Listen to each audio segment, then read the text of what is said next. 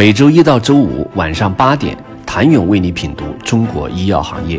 五分钟尽览中国医药风云。喜马拉雅的听众朋友们，你们好，我是医药经理人、出品人谭勇。五月十一号，京东健康首批九个京东大药房单病种患者关爱中心正式对外亮相。此次上线的患者关爱中心包括糖尿病、肝病、男性、帕金森、痛风、银屑病等。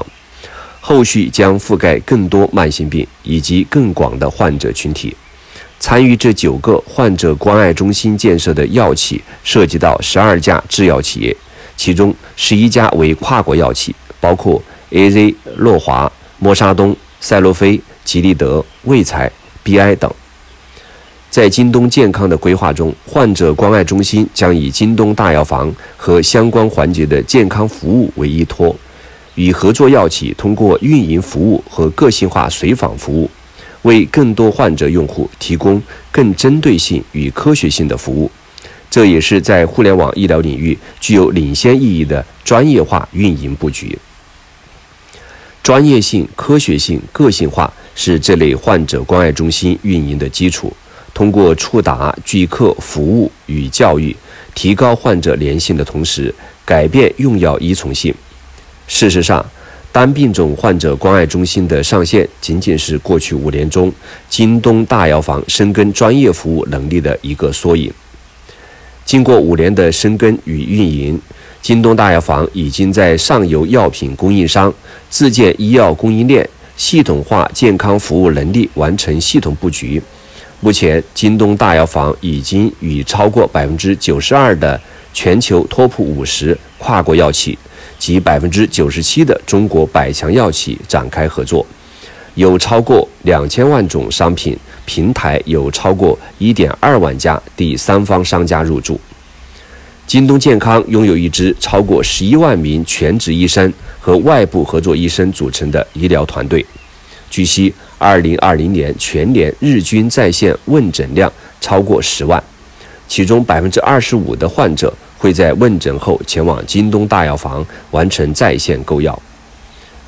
此外，基于 B to C 加 O to O 和自营加平台的资源和能力组合，京东大药房能够为医药工业、商业领域的合作伙伴提供全渠道覆盖。而京东药急送的服务也已经覆盖了全国三百多个城市。京东大药房自营冷链目前已覆盖全国九个省级行政区的五十八个城市。自建冷链配送能力，一方面能够为京东健康上游药品供应提供更多专业服务，此外也使得京东大药房得以加速扩充以冷链针剂、罕见病用药在内的特殊药品。由此可见，京东健康对药企提供的助力主要体现在三个方面。第一，通过创新全服务数字营销解决方案，提升药品可及性、患者依从性；第二，通过专科化专业运营、品效一体化营销解决方案，贯穿用户购买、用药、复购全流程；第三，基于平台资源和数字化供应链能力，持续落地新药上市、云 DTP、健康管理等服务项目。为患者与合作伙伴实现渠道可及、场景可及、品类可及。